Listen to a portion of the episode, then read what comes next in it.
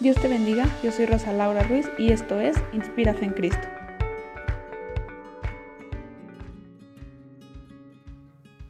Buscando plenitud.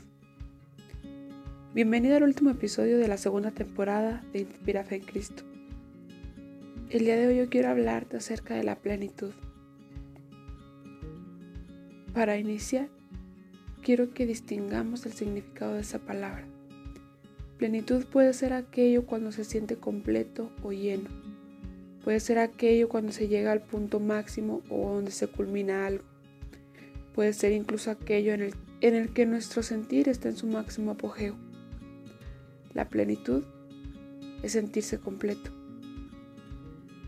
En muchas ocasiones, para el humano, para nosotros como hombres, es fácil creer que la plenitud podemos encontrarla allá afuera. Es fácil y, podemos confundirnos con que el éxito o aquello que, que nos hace creer la sociedad acerca de sentirnos completos es a causa de conseguir cosas materiales o prestigio ante los de alrededor. Sin embargo, la plenitud nunca la encontraremos si no tenemos a Cristo.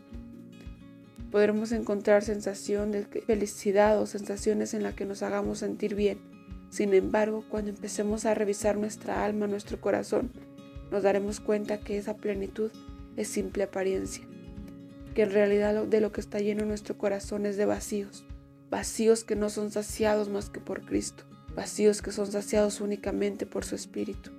Aun cuando creamos que esa plenitud puede llegar con lo que conseguimos, con los logros, con aquello que nos rodea, esa plenitud no dejará de ser vana, o una simple imaginación, pues la plenitud verdadera es aquella felicidad, aquel gozo que se siente aún a pesar de estar en la prueba. Es ese gozo, es ese sentir de estar completos, porque sabemos que es Cristo quien nos respalda, porque sabemos que si a donde nos movemos, porque sabemos que a donde nos movamos, Cristo irá con nosotros.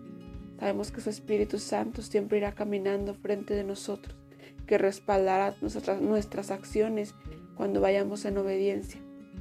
Esa plenitud que solamente da Cristo cuando le recibimos como nuestro Salvador, cuando reconocemos que necesitamos su perdón. Esa plenitud que no tiene comparación, ese sentir de estar lleno, de estar completo, y no por algo temporal, sino por algo eterno. Cuando empezamos a experimentar esa plenitud, empezamos a discernir, a entender que afuera nunca la encontraremos. Empezamos también a anhelar nunca perderla.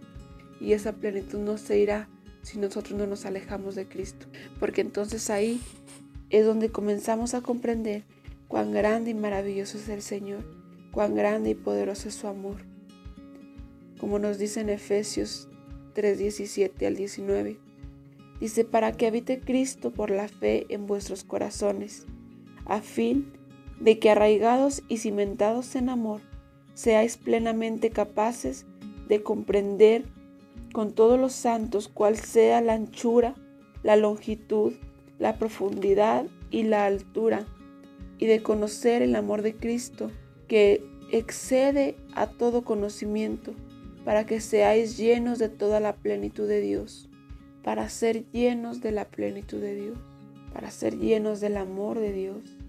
Una vez conocemos ese amor que es alto, profundo, que no tiene medida, que no tiene aún límites, cuando empezamos a experimentar ese amor, empezamos a experimentar la plenitud, porque empezamos a tener la seguridad de que Cristo va con nosotros. Empezamos a tener la confianza de que el Señor viene y llenará nuestro corazón, viene y quita todo vacío, todo aun cuanto estorba nuestros corazones, viene y limpia.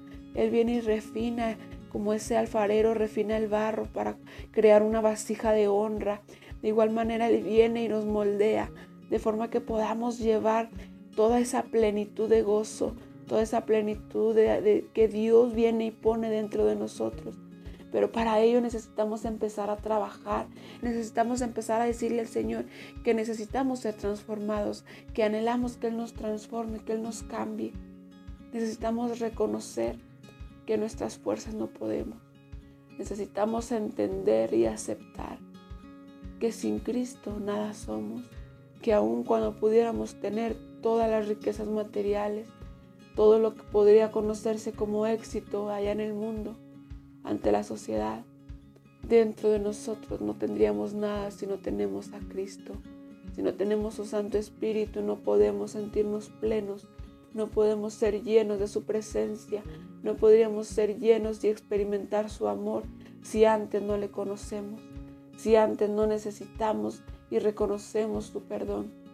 Y para ello necesitamos clamar, pedirle un arrepentimiento genuino, que nuestra vida se deleite en Él, que nos apasione por su presencia, que nos apasione por su gracia, que podamos ser obedientes al llamado y a las órdenes que Él dé a nuestra vida.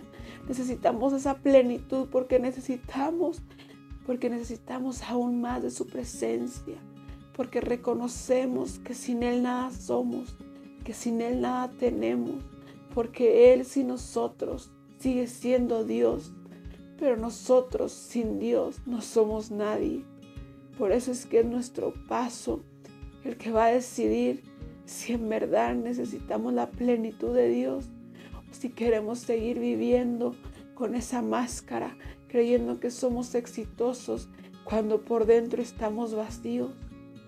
Si necesitamos que Él sane todas las heridas, que Él venga y reconstruya, Él venga y forme desde cero, aún desde las cenizas. Él vendrá y transformará y Él vendrá y llenará y dará la plenitud que solamente en Él podemos encontrar. Pero para ello necesitamos conocerlo, necesitamos reconocer su presencia, necesitamos aceptar que sin Él nada somos.